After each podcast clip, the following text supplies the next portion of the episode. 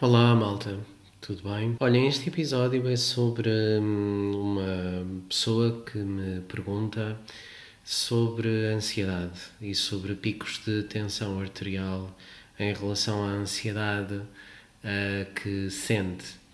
E a minha resposta foi hum, enquanto andava, e portanto peço desculpa pela qualidade do áudio. Prometo que terei mais atenção futuramente, mas publico aqui este áudio antigo para não se perder a informação. Um abraço para vocês e hum, fiquem com o conteúdo do áudio sobre controlo da ansiedade e picos de tensão arterial. Olá, malta. Sim, uh, primeiro é importante perceber que se a tensão está a disparar é porque há alguma coisa que o organismo está a interpretar como estando em risco.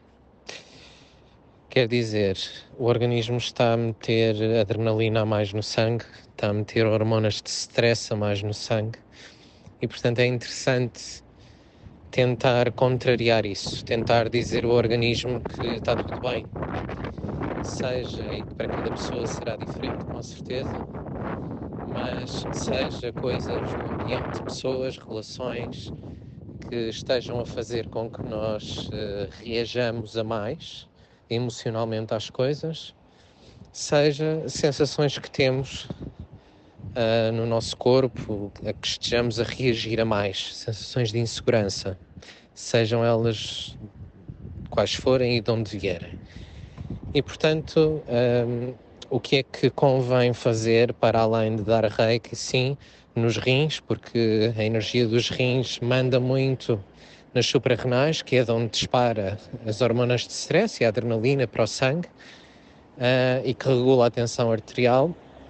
Mas para além de reiki nos rins, no peito, no fígado, sim, tudo o que sejam órgãos de estabilização emocional, uh, estômago, um, não tem uma ordem específica, mas a prioridade na realidade são os rins.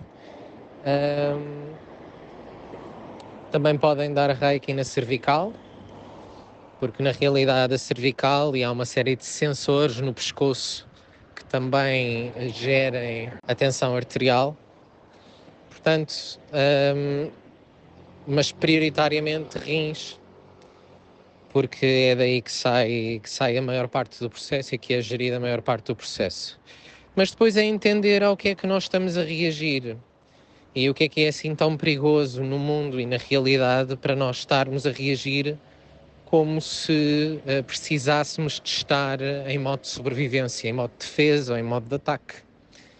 Portanto, sentirmos seguros, respirarmos uh, como se estivessem a receber reju respiração abdominal profunda faz diferença, está bem? Pensem também sobre os Gokai e pensem em que é que toda essa lógica e enquadramento mais emocional e mental também pode ajudar. Um abraço a todos e espero que estejam bem. Até breve.